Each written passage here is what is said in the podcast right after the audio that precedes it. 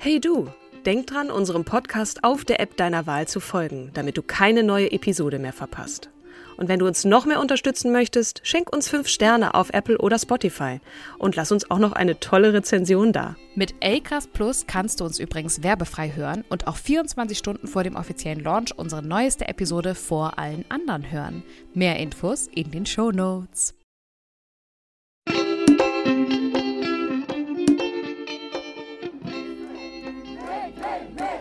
Mola muss weg! Weg, weg, weg! Mola muss weg! Weg, weg, weg! Mola muss weg! Weg, weg, weg! Mola muss weg! Weg, weg, weg! Mola muss weg! Nach diesem Eindruck von der Demo am Brandenburger Tor diesen Mittwoch zur Unterstützung des Freiheitskampfes der iranischen Frauen begrüßen wir euch herzlich zu dieser Sonderfolge von Starke Frauen. Diese Folge ist übrigens eine Nacht- und Nebelaktion von Katrin und mir. ähm, aber sie liegt uns einfach sehr am Herzen. Die Frauen im Iran, die, die müssen präsent sein. Sie müssen unter Einsatz ihres eigenen Lebens für die Dinge kämpfen, die für uns inzwischen selbstverständlich geworden mhm. sind. Wir werden jetzt versuchen, euch zu erklären, erstens, was der Auslöser für diese heftigen Proteste sind, zweitens, wie es um Menschen und insbesondere Frauenrechte im Iran steht und stand und warum es uns alle etwas angeht, was wir von ihnen lernen können, wie wir von hier aus ihnen helfen können. Meine Schwiegerin Elham hat mich angeschrieben und gefragt, ob wir nicht unsere Reichweite nutzen können, um auf das Schicksal der Frauen dort hinzuweisen. Ich kann mich erinnern, Kim, dass du in einem Gespräch, das wir beide geführt haben, auch gesagt hast, ich, ich lese und lese und das geht mir so nah. Ne? Und, ähm, und Elham hat dann tatsächlich so den finalen Anstups für diese Folge gegeben. Und wir danken dir jetzt schon sehr, Elham, denn du hast uns auch kurz erzählt in Sprachnachrichten, ähm, nicht nur woher du kommst und wo deine Eltern herkommen, äh, die sind nämlich politische Gefangene gewesen, der Vater war ein politischer Gefangener. Im Iran, ne? Ähm, also vielleicht muss Iran, man das auch nochmal dazu genau, ergänzen. Mhm. Sondern auch äh, auf eine sehr emotionale Weise hast du uns deutlich gemacht und wir teilen gleich äh, mit deiner Erlaubnis diese Sprachnachrichten, warum es wichtig ist, dass wir uns auch äh, darüber unterhalten hier in diesem Podcast, dass wir darauf aufmerksam machen und dass wir helfen können und äh, nicht nur hilflos hier sitzen und uns fragen, ja, wie, wie und was. Mhm. Ähm, und bevor wir jetzt auch starten mit ein paar mehr Infos zum Iran, zu den Frauenrechten, wie du gesagt hast, Kim, würden wir ganz kurz Elham erklären lassen, ähm, woher sie kommt, wer ihre Familie ist und, äh, und überhaupt. Wir sind mit unseren Eltern ähm, 1986 nach Deutschland geflohen. Mein Vater war schon immer sehr politisch aktiv, schon in seinen Jugendjahren, damals noch gegen den Schah, da der Schah ja mehr Freiheiten natürlich gegeben hatte als natürlich aktuell die Islamische Republik, aber unter Schadzeiten die Menschen auch keine Pressefreiheit hatten und eine richtige Meinungsfreiheit gab es damals auch nicht. Zudem kamen wirtschaftliche und sozioökologische Gründe, warum die Menschen hm, den Schah damals stürzen wollten. Das heißt also, mein Vater hat eine jahrelange Karriere hinter sich, an dem er an vielen Demonstrationen ähm, teilgenommen hat und äh, dadurch halt sehr politisch aktiv war.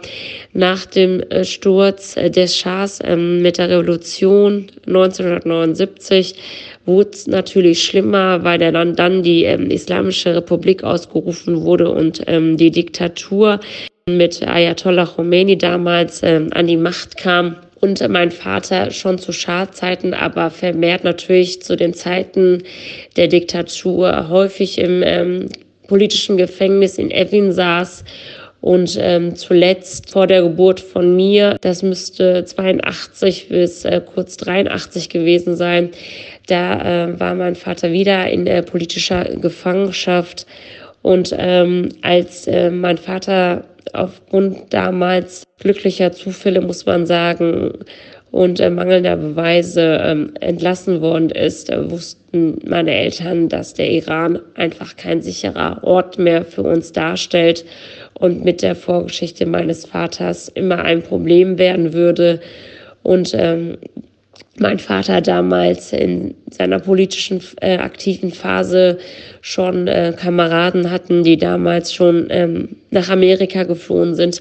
Und die haben uns damals äh, ein äh, Visum ähm, verschaffen können über die Botschaft, die halt uns, ähm, wie gesagt, 86 äh, dann ähm, nach Deutschland gebracht hat. Wahnsinn, ne? Ja, mhm. was für eine krasse Geschichte. Also wir sind hier gerade wirklich im Trockenen und uns geht's gut. Wir haben viele, viele Frauen vor uns gehabt, die für uns gekämpft haben. Und ähm, deswegen können wir auch sehr nachvollziehen, weil auch hier in Deutschland hatten wir Schwierigkeiten mhm. als Frau. Äh, wir kennen das, dass Frauen äh, keine Rechte hatten, dass Männer über sie bestimmen durften, welche Arbeit und Konto errichten. Nur wir haben das nicht erlebt, Kim. Ne? Ja, also, du und ich, wir ne, haben das nicht wir, erlebt. Wir, wir wissen so privilegiert wir, wir, und trotzdem kämpfen wir weiterhin für ja. Frauenrechte. Es ist müssen total wir? müssen wir, mhm. weil auch anhand der Frauenbewegung im Iran lässt sich genau das Gleiche für Deutschland ableiten. Also, wir fangen an mit der Geschichte der Frauenbewegung im Iran. Die ist nämlich über 100 Jahre alt, ja, die reicht mhm bis hin ins 1891. Ähm, da begann es, das ist sozusagen der Keim der Frauenbewegung, wird es genannt, die Tabakbewegung. Was war damals? Damals gab es den König Nasser al-Din Shah der ein bisschen nicht mit Geld umgehen konnte und dementsprechend ein persisches Staatsgebiet an ein britisches Militär vergab und äh, die gesamte Herstellung und den Handel von Tabak äh, abgegeben hatte. Mhm. Und das gab solche Proteste, sogar auch die Frauen haben dann gesagt, nee, also wir können nicht auf den Konsum von Tabak äh, verzichten, das wollen wir nicht. Also äh, haben sie selbst die in seinem Haaren, die rivalisierenden Frauen haben sich verbündet und gesagt, nein, wir reichen dir deine gewohnte Wasserpfeife nicht mehr. Äh, mhm. du musst jetzt dann auch verzichten. Dann hat er gesagt, okay, dann revidiere ich wohl mal meine Entscheidung. Also es geht um Tabak, ne? Und der hatte, der hatte einen Harem. Ja, hm? ja. genau. Äh, und da sieht man schon die Macht der Hälfte der Bevölkerung, nämlich die Macht der Frauen. Dann ging es weiter mit äh, einem, einem, Erlass zur Schaffung eines Parlaments im Jahre 1906. Frauen blieben vom Wahlrecht ausgeschlossen. Das war eine äh, starke Niederlage. Das sahen aber kultivierte und gebildete Männer als schwierig, die sich nämlich ein besseres Leben für ihre Töchter gewünscht hatten. Mhm. Einer von ihnen war der moderne Geistliche Hadi Dowlatabadi und seine Tochter Sidige, die 1892 geboren wurde und übrigens eine der wichtigsten Frauenaktivistinnen in der Geschichte Irans wurde. Sie mhm. war die mhm. Herausgeberin und Autorin der ersten iranischen Frauenzeitschrift, setzte sich vor allem dafür ein, Zugang zu Bildung für Frauen zu ermöglichen. Und hier an dieser Stelle möchte ich auch noch mal darauf hinweisen, nicht alle Gläubige, wie wir es gerade gelernt haben, ne? der mhm. geistliche Hadi hat gesagt, nein, das finde ich ätzend, äh, ich kümmere mich darum, dass wir hier eine Frauenbewegung in Gang setzen. Nicht alle Gläubige sind streng konservativ in der Auslegung des Korans und der Scharia. Und ähm, so gab es weitere Frauenaktivistinnen auch, neben der Sidie, die viele Frauen finanziert haben und Mädchenschulen gründeten und landesweit Frauenvereine und die Frauenbewegung hier ihre Wurzeln in der iranischen Gesellschaft auch dann setzen konnte. Ich will mal kurz ja. einhaken, ne, was mir so auch auffiel, wenn ich als ich mich so ein bisschen mit dieser Geschichte beschäftigt habe, wie stark Bildung dennoch ja. bei Frauen im Iran, ne, das ist ein, ein, eine große Tradition auch bis heute, dass Frauen extrem gebildet sind. Also es geht gar nicht so sehr darum, die dumm zu halten. Ne, das mhm. ist ja dann das Komische. Also mhm. Also wir kommen ja dann gleich noch darum, diese, dieser krasse Gegensatz zwischen der Bildung der Frauen und der Unterdrückung gleichermaßen, dass die diese Rechte nicht ausüben dürfen. Ne? Wie weh muss das tun, wenn du dann auch auch noch diese Bildung erfahren hast, dass du das dann nicht einsetzen kannst im Beruflichen. Ne? Und ja. das zieht sich so ein bisschen durch wie ein roter Faden. Also ja, also es gibt jetzt eine Ära, äh, nämlich unter dem der Pahlavi-Dynastie, also der Reza Khan, dann wurde er Reza Shah Pahlavi genannt, also der Shah. Der hat nämlich gesagt, äh, mein großes Vorbild, mein großes politisches Vorbild ist Mustafa Kemal Atatürk in der Türkei, ne, ja. zu damaligen Zeiten. Und er wollte Iran modernisieren, hat das aber mit radikalen Entscheidungen und eiserner Hand gemacht. Ja. Das heißt, Trennung hat, von, von Religion und Staat, ne? Ja, und Säkularität. Er, hat, er ja. hat dann aber die traditionelle Kleidung der Iranerinnen und Iraner verboten. Ah, okay. Ja. Also andersrum Exakt, radikal. andersrum radikal. Und hat das auch dann, und eiserne Hand bedeutet, er hat das auch brutal durchgesetzt. So wie es jetzt halt auch gerade abläuft, das ist auch ein, ein, eine Wiederholung, dieses Internet abzuschalten. Da wirst du auch noch mal was dazu erzählen. Äh, und dann halt einfach die Demonstration brutal niederzuschlagen. Warum, warum war das keine gute Idee? Ähm, also übrigens, Lapidare Frage, aber wir, wir wollen es auch ein bisschen überspitzen. Dadurch. Übrigens, Tag der Befreiung der Frau wird der 7. Januar genannt, denn ähm, seit 1936, als er das nämlich verboten hat, war das sozusagen der Tag der Befreiung der Frau, was aber leider, wie schon gerade erwähnt, ein, ein wenig irreführend ist, weil es 40 Prozent der Bevölkerung ausgeschlossen hat, nämlich die streng konservativ Gläubigen. Und vor allem ist es ja nicht vom Volk gekommen, sondern es ist eine staatlich verordnete. Richtig, Also richtig. das, ja. Ja, sehr gute Ergänzung. Seine beiden Töchter, Shams und Ashraf, äh, spielten in den nächsten Jahrzehnten eine wichtige Rolle innerhalb der iranischen Frauenbewegung. Sie wurden Verbündete der wichtigsten Frauenaktivisten und im Schatten der offiziellen Frauenpolitik wuchs aber auch eine politisch linksorientierte Frauenbewegung, die mit dem Motto Gerechtigkeit für alle Frauen auch religiöse Frauen mobilisierte. Na, und da ist das Learning auch Toleranz, Toleranz der Andersartigen. Äh, Das, was wir in Deutschland in der Demokratie verankern, zu sagen, jeder, jeder soll gleich betrachtet werden. Es gibt auch in Deutschland Gruppierungen, die das nicht so toll finden. Ne? Das, das wissen wir und das, das erwähnen wir jetzt hier einfach auch, weil wir dafür sensibilisiert sind. Zurück zum Iran. 1941 musste dann Reza Schah auf Drängen britischer und sowjetischer Truppen, die Iran besetzten, ist auch spannend, Briten und Sowjeten, ne? die Iran besetzt hatten, abdanken. Sein Sohn Mohammed Reza Pahlavi wurde von den Besatzungsmächten intronisiert, ist, bin ich der Meinung, ins Exil in die USA gegangen.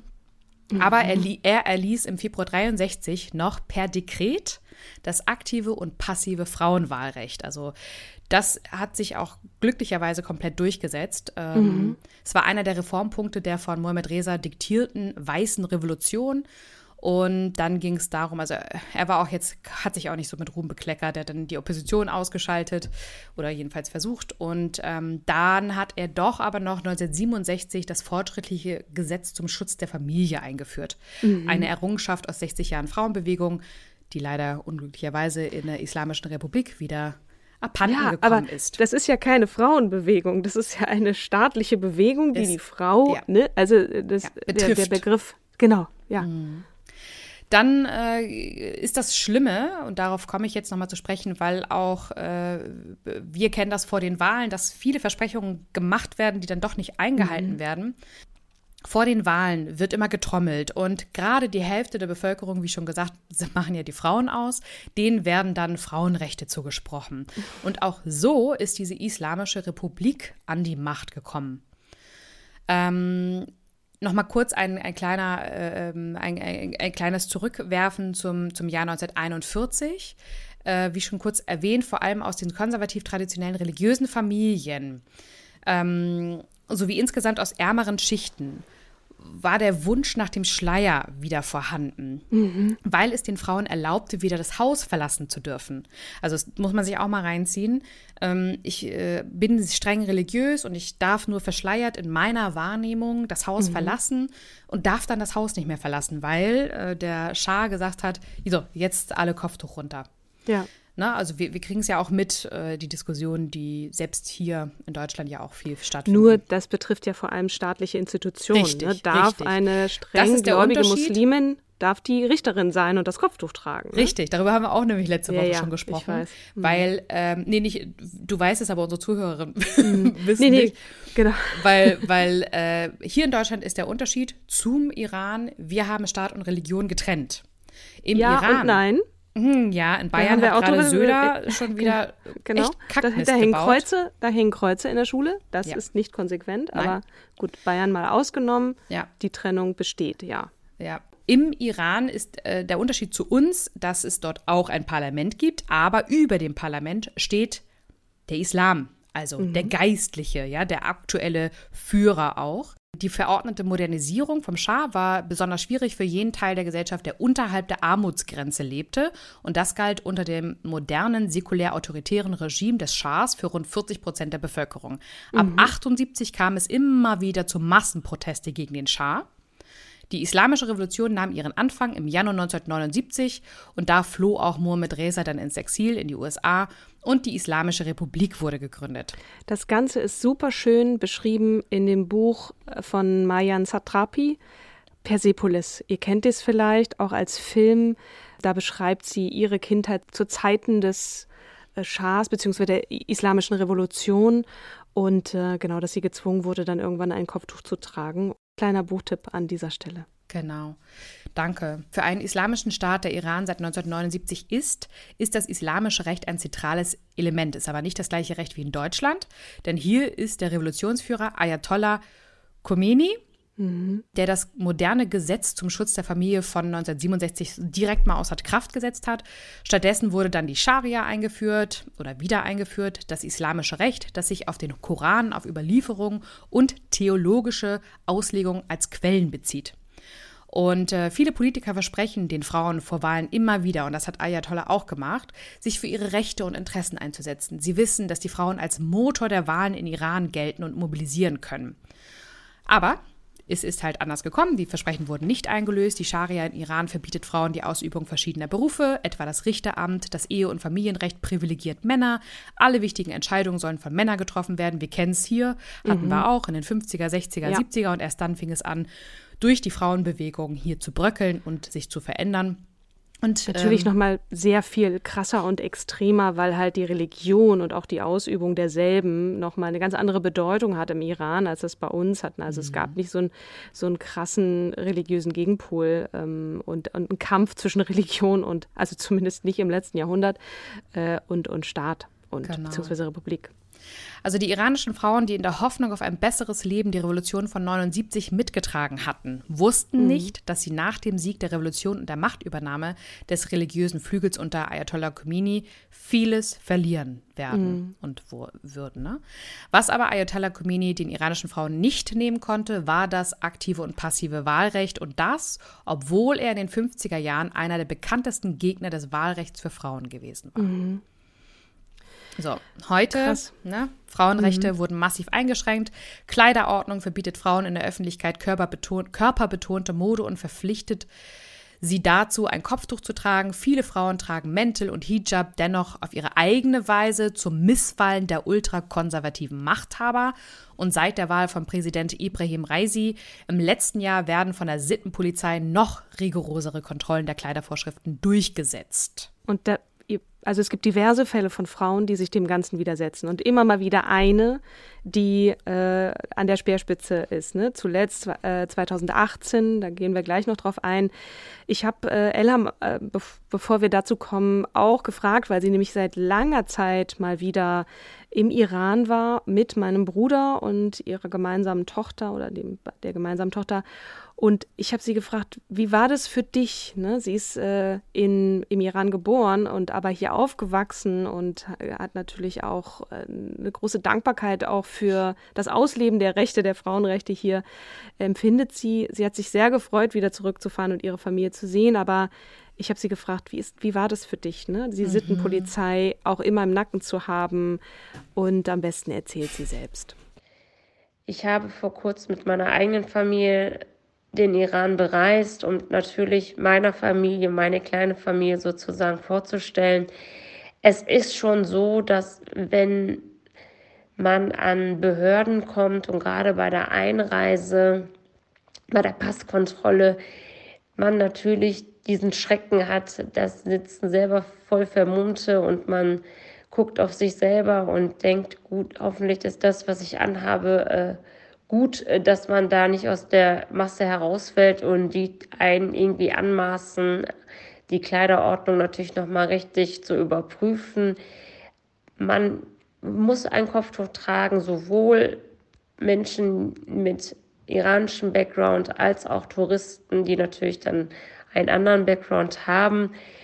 Und man überlegt häufig, was ziehe ich an, geht das Kleidungsstück und ist das für die Sittenpolizei angemessen?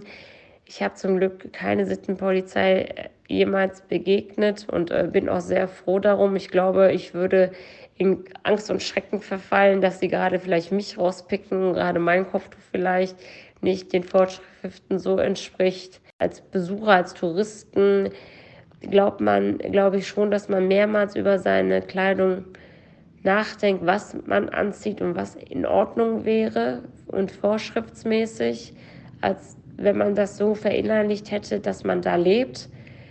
Bei Touristen glaube ich schon, dass das ein wenig, das Auge wird zugedrückt und äh, vielleicht nicht so streng genommen. Natürlich trägt auch da die Touristin auch das Kopftuch, aber wird natürlich vielleicht nicht in dem Maße ähm, getadelt. Und ich glaube auch nicht, dass Touristen gerade dass ähm, die Opfer der Sittenpolizei werden, sondern es sind halt Einheimische, weil die Einheimischen dort leben und die Sittenpolizei will ja Angst und Schrecken sozusagen verbreiten und, und die Unterdrückung weiterhin zeigen und dass die Frau auch nichts wert ist und dass die Frau sich halt an die islamischen Vorschriften halten muss, dass ich nicht denke, dass die Sittenpolizei für Außenstehende eigentlich von Bedeutung ist, sondern eigentlich nur für die iranischen Frauen selber.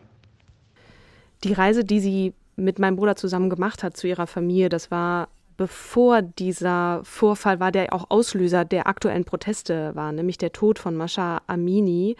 Mhm. Und äh, ne, trotzdem beschreibt sie ja total gut, in was für einer Situation diese Frau war und, und was da wohl passiert sein muss. Ne? Die wird verhaftet. Ja.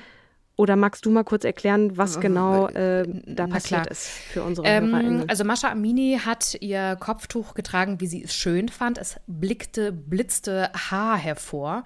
Und das hat der Sittenpolizei nicht gefallen. Deswegen mhm. wurde sie gewaltsam mit aufs Poli also Polizeipräsidium, sage ich jetzt Quatsch, ähm, in, in, Gewahrsam genommen. Ich weiß nicht, wie die genauen Umstände des Gewahrsams ist. Ähm, aber klar war, dass. Nicht sanft, schätze ich mal. Nicht sanft, sie ist ins Nein. Koma gefallen. Die Sittenpolizei sagt dazu, sie hätte wohl plötzlich einen Herzinfarkt bekommen. Ähm, mhm. Aber Aufnahmen aus dem Krankenhaus weisen eindeutige Verletzungen am Kopf auf.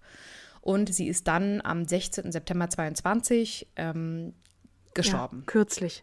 Kürzlich, genau. genau. Mhm. Also und je seitdem, nachdem, wann ihr die Folge hört, aber. Mh. Genau, und seitdem und man muss dazu sagen, am 15. September, das ähm, ist noch ein klein, eine kleine Side-Note, die gar nicht häufig in, in, Relation gesetzt wird, aber es gibt zwei iranische LGBTQAI-Plus-Aktivistinnen, nämlich Zara Sedigi Hamadani, ich hoffe, ich spreche sie richtig aus, und eine weitere Frau, nämlich Elham Shubda, äh, werden, äh, sind zum Tode verurteilt wie, worden wegen Verdorbenheit auf Erden, weil sie auf Social Media nämlich zur Unterstützung von LGBT LGBTI-Gemeinschaften, heißt es bei Amnesty International, Awareness geschaffen haben. Und das mhm. äh, war sich sozusagen. Zu Wort gemeldet haben, laut. Sich zu Wort gemeldet mhm. haben. Und äh, das, äh, da sind sie zum Tode verurteilt worden. Das, Überlegt mal, ne? Ja. Also ich meine, okay, in den USA gibt es zeitweilig auch die Todesstrafe noch. Ne? Das dürfen wir auch nicht vergessen. Also der Staat richtet die mhm. Menschen, ähm, das, das ist auch eigentlich unvorstellbar, aber dass du dich einsetzt für Menschenrechte, ne? Als Frau für Frauen oder auch für Menschen äh, der LGBTQIA plus, wie auch immer Gemeinde, das ist unglaublich für uns. Und jetzt muss ich mal den Bogen nochmal kriegen zur Bildung. Ne? Mhm. Ein paar Fakten auch, was dieses Land angeht. Erstmal die Frage an dich, Kim, schätz doch mal, wie hoch ist der Anteil der Frauen unter den Studierenden im Iran? Ich würde denken, die Hälfte. Wirklich? Mhm. Es der Studierenden. Der mhm. Studierenden. Mhm. Es sind 60 Prozent. Mhm. 60 Prozent. Das sind mehr als die Männer. Da frage ich mhm. mich doch wirklich. Und, mhm. und was meinst du, wie viel davon gehen dann tatsächlich in den Beruf, den sie studieren? Wenn es gut läuft, 10 bis 20 Prozent.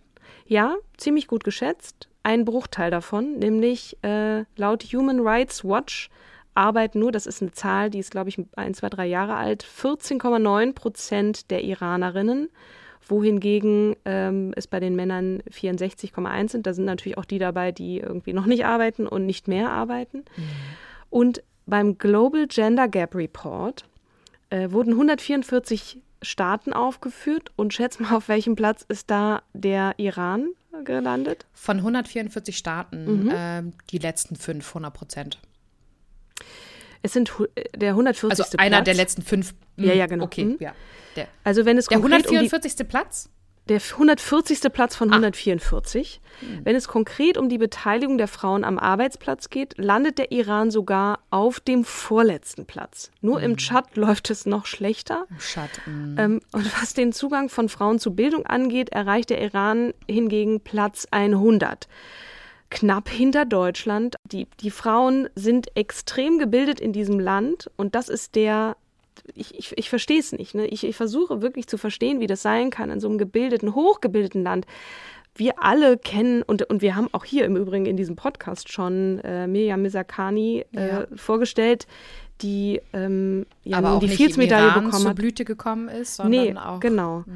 Es gibt eine Friedensnobelpreisträgerin, äh, Shirin Ebadi, die hattest du auch vorhin kurz genannt, beziehungsweise mhm. sie zitiert. Ne? Es gibt Frauen, die international bekannt sind, Regisseurinnen, Anwälterinnen, Anwältinnen, Künstlerinnen, Schriftstellerinnen, ähm, die die Geschichte schreiben. Ne? Also das und sie sind trotzdem nicht frei, auch wenn sie gebildet sind, ne? vielleicht im mhm. Kopf, aber, aber eben politisch. Es ist unglaublich.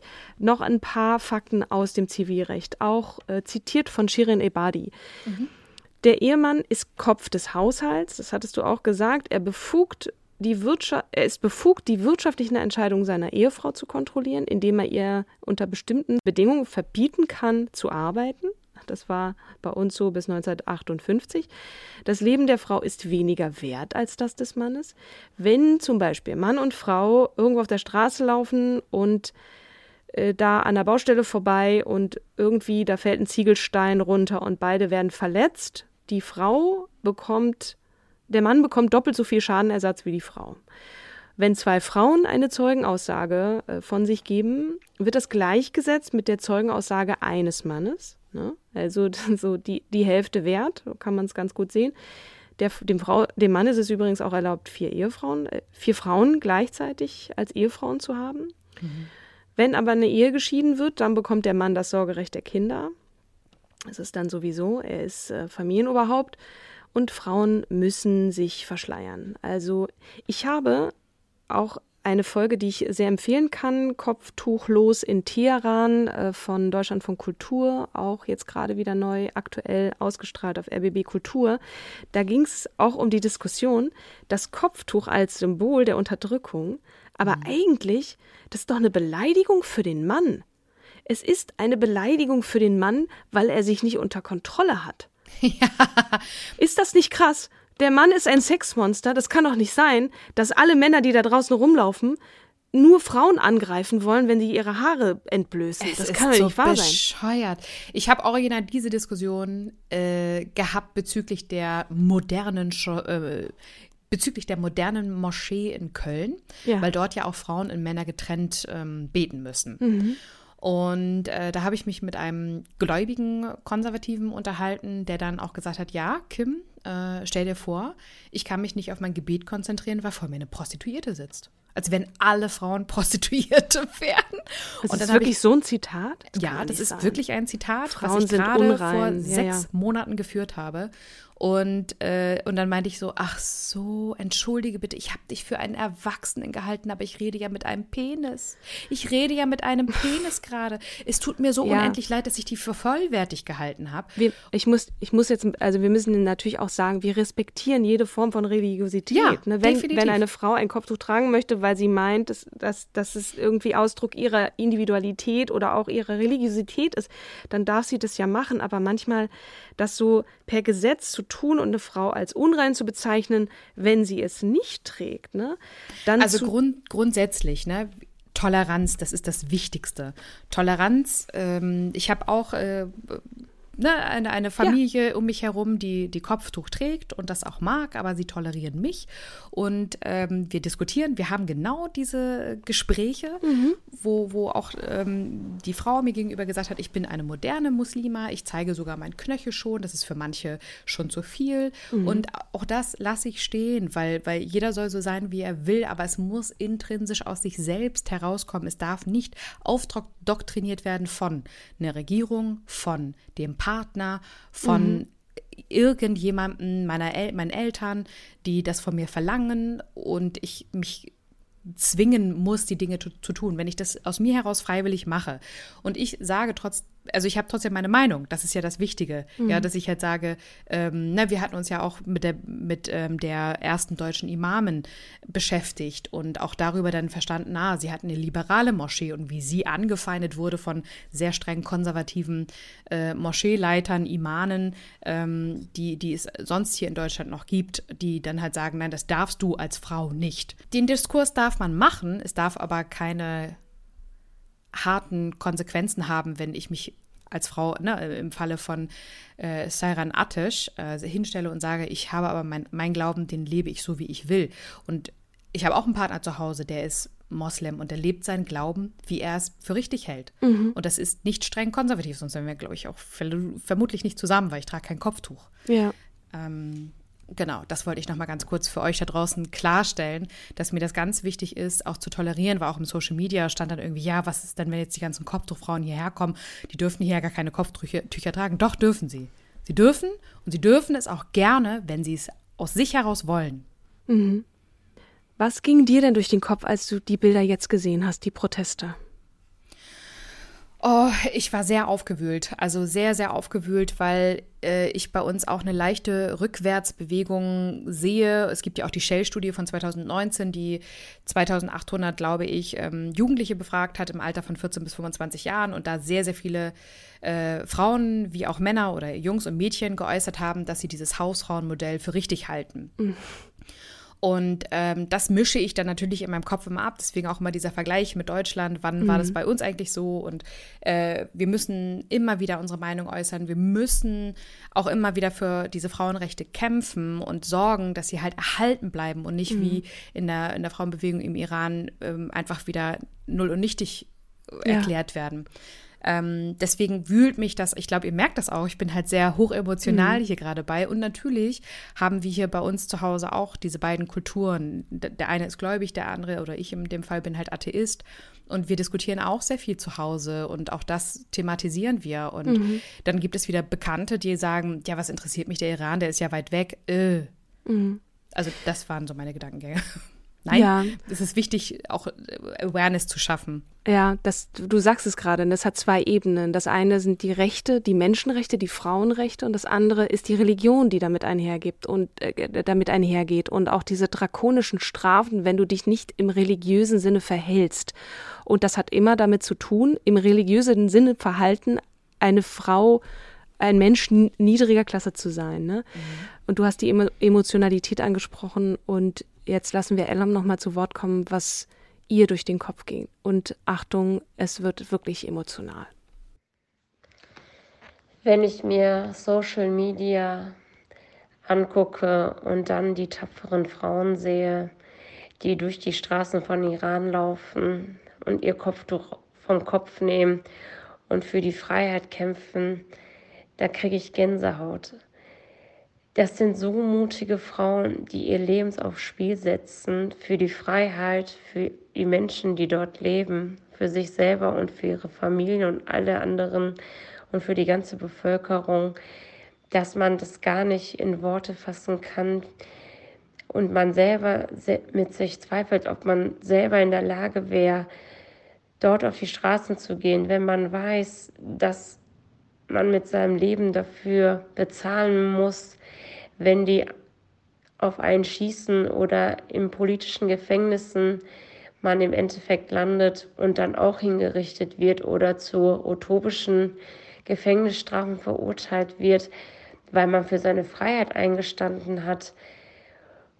Und dann reflektiert man und merkt eigentlich, in was für einer privilegierten Situation man sich befindet, nicht über solche Dinge nachdenken zu müssen und diese Freiheit jeden Tag zu genießen, da gerade ich auch von äh, politischen aktiven Eltern natürlich geprägt bin und meine Eltern das Glück hatten, das Land frühzeitig verlassen zu können und ich mich gerade nicht in dieser misslichen Lage befinde, indem ich jeden Tag darüber nachdenken muss, wie eingeschränkt und unterdrückt dieses Regime diese Frauen ähm, durchsetzt. Und also es ist so emotional, dass man ich finde, das kaum wirklich fassen kann. Und ich glaube auch für Menschen, die vielleicht damit keine Berührung haben, ist das schwierig, seine eigenen Gefühle da ähm, zu ordnen und zu beschreiben, dass derjenige das empfinden kann. Aber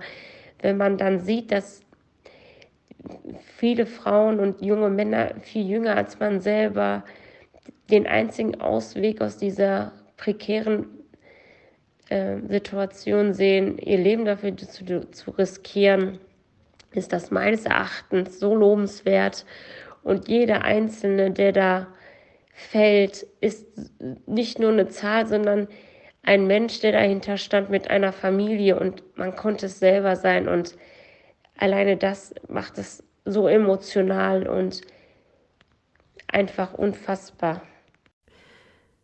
Ja, es ist einfach nur krass und äh, ich, ich denke, bei Elham, sie ist, ne, kommt gerade aus dem Iran wieder und hat dieses Land jetzt nochmal erlebt und, und äh, auch diese Menschen lieben gelernt. Und da sind ja auch wirklich, das muss man ja sagen, es gibt auch so viele Männer, ich war jetzt hier auf der Demo, so viele Männer, die sich da für die Frauen einsetzen und die menschenrechtlich äh, oder Menschenrechte wollen, Frauenrechte wollen. Das sind ja nicht alles nur religiöse Deppen da, Null. die ähm, Null die Frauen steinigen wollen, weil sie ihr Kopftuch nicht richtig äh, aufhaben und so, ne? Und die sind so stark und, und setzen sich dieser Gefahr aus. Es ist einfach nur so krass, ne? Und seit Jahrzehnten gibt es diese Proteste. Ähm, Ganz präsent sind ja auch für uns noch so die Bewegungen auch der Grünen Revolution. Da ging es nicht nur um Frauenrechte, das war 2009. Vielleicht mhm. noch mal mhm. ganz kurz, worum ging es da eigentlich? Also im Juni 2009 gab es ja in Teheran und anderen größeren Städten der Islamischen Republik öffentliche Proteste und Demonstrationen gegen das äh, bekannt amtlich bekannt gegebene Wahlergebnis, das dem mhm. bisherigen Amtsinhaber, wir erinnern uns, äh, Mahmoud Ahmadinejad mit 62, was weiß ich, Prozent die absolute Stimmmehrheit einräumte. Und mhm. es sprachen ganz viele Leute von Wahlbetrug. Das kann überhaupt nicht sein. Und mhm. er sagte, nö, ich habe gewonnen, zack. Und hier Siegesparade am 14. Mhm. Juni. Mhm. Und da bezeichnete er äh, seine Gegner als Schmutz und Abfall und äh, die ebenso beschimpften versammelten sich schweigend zu einer Gegendemonstration am 15. Juni, also einen Tag später im Zentrum von Teheran. Und das sollten dann nicht nur ein paar bleiben, sondern eben drei Millionen, äh, die sich eben äh, wehren. Und diese Proteste werden zur grünen Bewegung nach, dem politischen, nach der politischen Erkennungsfarbe des Herausforderers Musavi. Und äh, das ging halt Iran ist bevölkerungstechnisch genauso groß wie Deutschland, ne? Also so, okay. ähnlich, ähnlich groß, hat 82 ja. oder 84 Millionen. Ja.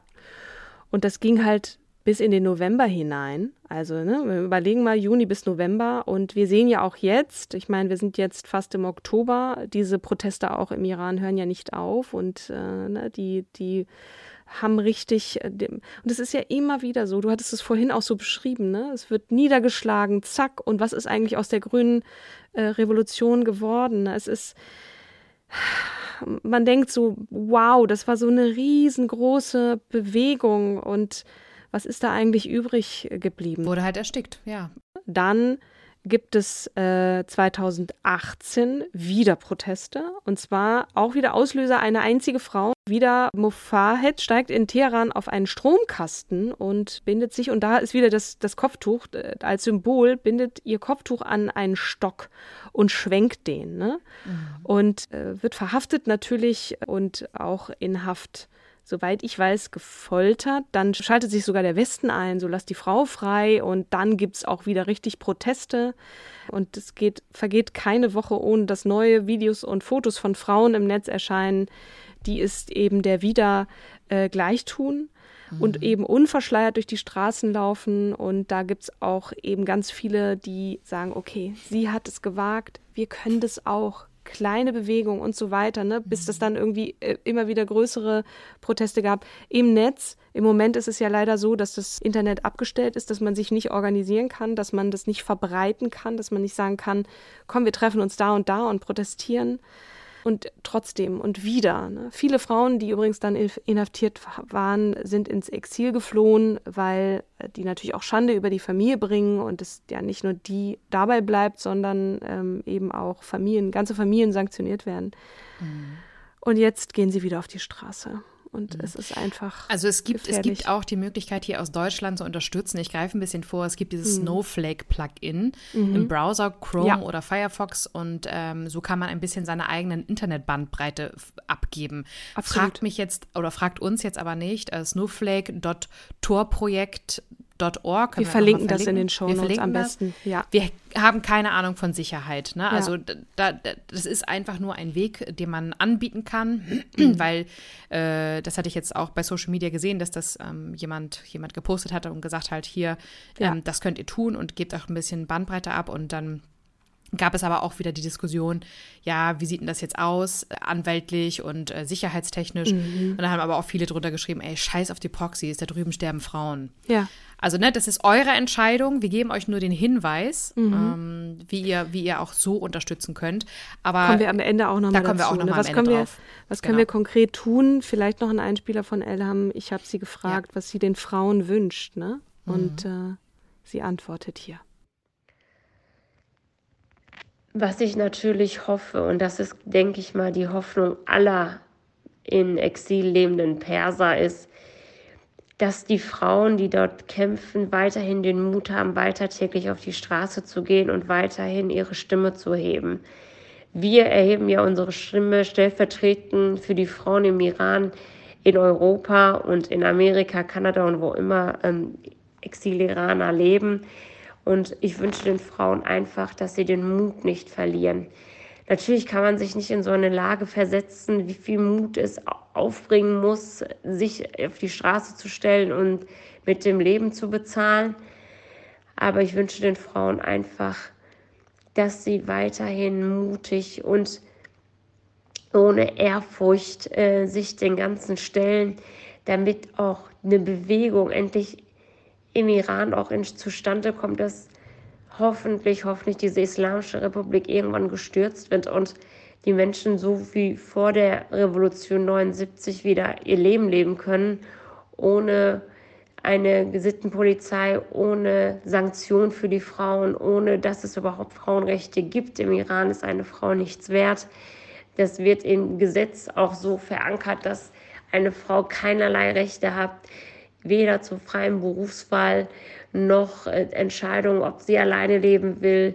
Rechte, die wir uns alle gar nicht darüber Gedanken machen, dass Frauen, andere Frauen in anderen Ländern diese Rechte gar nicht besitzen, weil äh, eine Frau darf sich nicht scheiden lassen und wenn sie sich scheiden lässt, dann wird sie äh, sanktioniert und äh, sie darf ihre Kinder nicht behalten. Das Sorgerecht wird immer dem Vater zugeschrieben, sodass die Unterdrückung der Frau durch die ganze Gesellschaft einen Weg hindurchgeht und dass man natürlich da keinen anderen Ausweg sieht, als oder nichts mehr zu verlieren hat, als auf die Straße gehen und mit seinem Leben selbst dafür zu bezahlen zu müssen, ist so naheliegend, aber dennoch so angsteinflößend, dass man sich das gar nicht vorstellen möchte, selber in so einer Lage zu sein. Und daher wünsche ich den Frauen viel Durchhaltevermögen und weiterhin viel Mut und dass sie wissen, dass auch durch die Verbreitung des Social Media wir auch eine Stimme den Frauen im Iran geben und sie nicht in Vergessenheit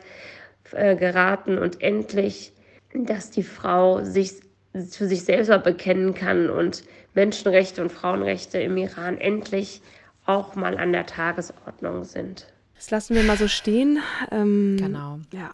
Wir haben auch schon diskutiert, äh, Katrin und ich, äh, inwiefern sich das, das System dort umbauen lässt. Also mhm. ne, sollte es klappen und sollte diese Revolution jetzt zum Sturz der, aktuell, der amtierenden Regierung führen. Mhm. Äh, es wurde auch übrigens der Sohn des im Exil lebenden äh, Ex-Herrschers befragt, also vom, vom Schah. Mhm. Und der sagte, wir brauchen ganz dringend eine Trennung von Staat und Religion. Mhm Äh, und er amtiert definitiv nicht, um jetzt die, die Monarchie äh, ein, einzuführen, mhm. sondern er sagt halt, nein, das, das muss eine Demokratie sein und ganz klare Trennung von Religion und Staat. Das äh, wird natürlich nicht ohne Kampf, Kampf ablaufen. Wie schon gesagt, 40, der 40 Prozent der Bevölkerung ist religiös, konservativ und will das Kopftuch. Und, das können sie ähm, ja auch ähm, gerne tun. Darf, das, darf, ne? Das, genau. Also sie, äh, das Kopftuch tragen, das, das geht ja. Religionsfreiheit genau. bedeutet, übe deine Religion aus, so wie du willst. Aber genau. lass andere Frauen bitte auch entscheiden, ob sie das Kopftuch tragen wollen oder nicht. Ja, genau. Ja. Also die Frage ist, wer gewinnt dann sozusagen? Tja. Wie viele Parteien kommen ähm, in die Regierung und äh, akzeptiert, ist das Land bereit für eine Demokratie? Ja, das wird interessant werden. Ich weiß es nicht, ich kenne den Iran jetzt zu wenig, ähm, aber die Frage ist jetzt, ne, wenn man auch so Aktivistinnen wie Düsen oder auch Nathalie Amiri, die nimmer müde ähm, auf Instagram postet, in Talkshows kommt und sagt, so wir müssen die unterstützen, es kann nicht sein, der Westen muss sanktionieren und so weiter. Aber was können wir jetzt tun als äh, Kim und Katrin und Elham? Ich habe Elham gefragt, was sie meint, was wir tun können und das ist ihre Antwort.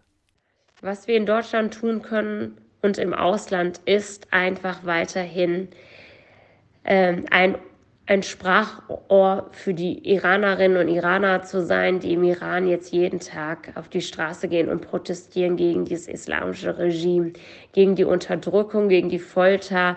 Das sind Barbaren und Terroristen, die Menschen skrupellos abknallen, ohne Rücksicht auf Verluste, die kein Gewissen, keine Seele haben und äh, dass sie wissen, dass sie nicht alleine sind, dass überall auf der Welt jetzt auch protestiert wird, dass man aufrichtig viel, viel Aufklärungsarbeit leistet, dass die Lügen vom Regime nicht geglaubt werden, dass die Menschen erfahren, was es im Iran für Menschen sind, die ihr eigenes Volk so dermaßen unterdrücken gegen diese faschistische Diktatur, und dass die Menschen einfach diese Diktatur nicht mehr möchten und endlich auch mal die gleichen Privilegien und Freiheiten haben möchten wie jeder andere.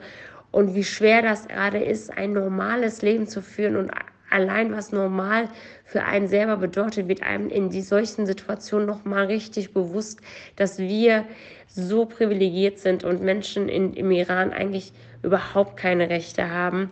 Und einfach weiterhin Aufklärungsarbeit leisten bei Freunden, bei Familien, bei Angehörigen, bei Arbeitgebern, bei Arbeitskollegen. Einfach jedem zeigen, ja, im Iran herrscht eine Diktatur, da herrscht Sklaverei, da herrscht Terrorismus unter den Menschen, gibt es keine Rechte und dass man immer wieder darauf Aufmerksamkeit macht, damit natürlich auch Politikerinnen in Deutschland auch endlich nicht mehr Geschäfte mit dem Iran machen, die den Iran nicht unterstützen, auch während wirtschaftlich, gerade das ist ja der große Punkt, der Iran hat viel Erdöl und die Menschen unterstützen den Iran weiterhin und dass die das nicht mehr machen und den Iran auch äh, dementsprechend sanktionieren und auch eingreifen.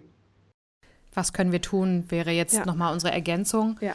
Da kann ich mich eigentlich vielen äh, RednerInnen auf Social Media anschließen. Erstens, folgt ExpertInnen. Also Dusan Tekal macht einen fantastischen absolut, Job. Absolut, Zu ihr ja. gehört auch die Organisation, die du mhm. empfiehlst. Hava, ja. Ha genau, Hava. Harvard.org und sprecht mit Freunden. Punkt Help.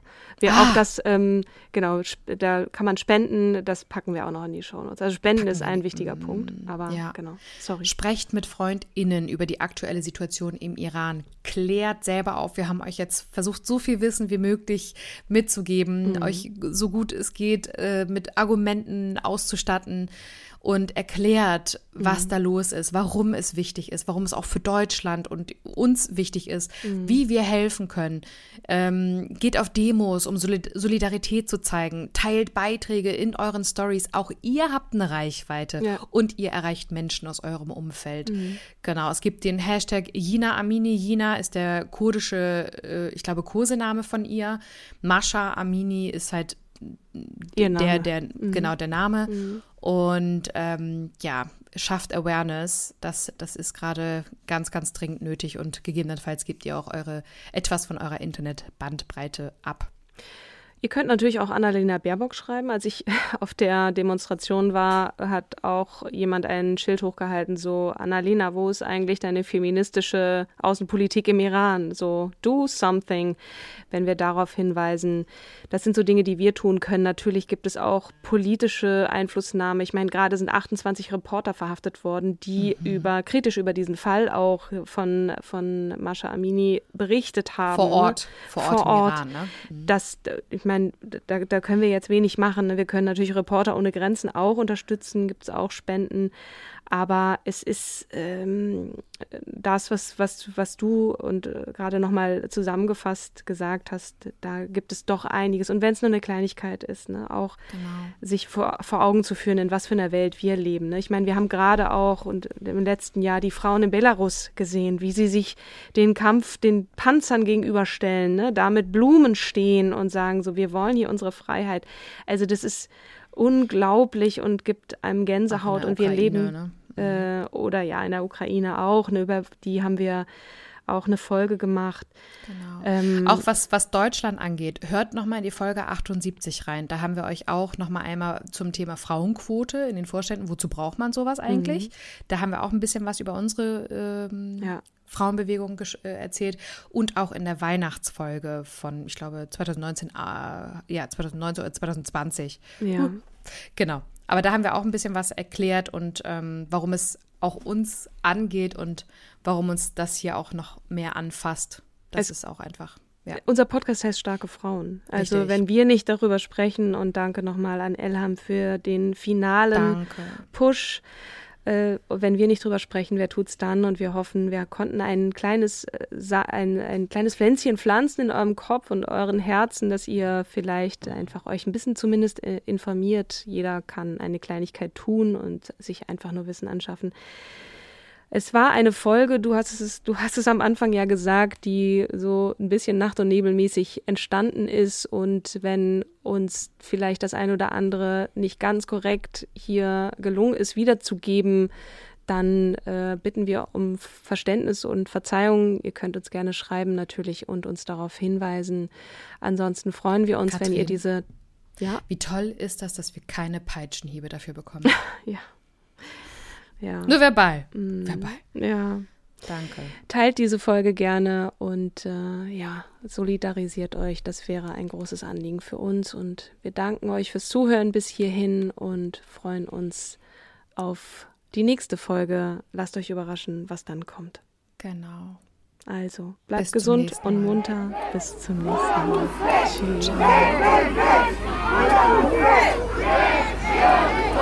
Tschüss.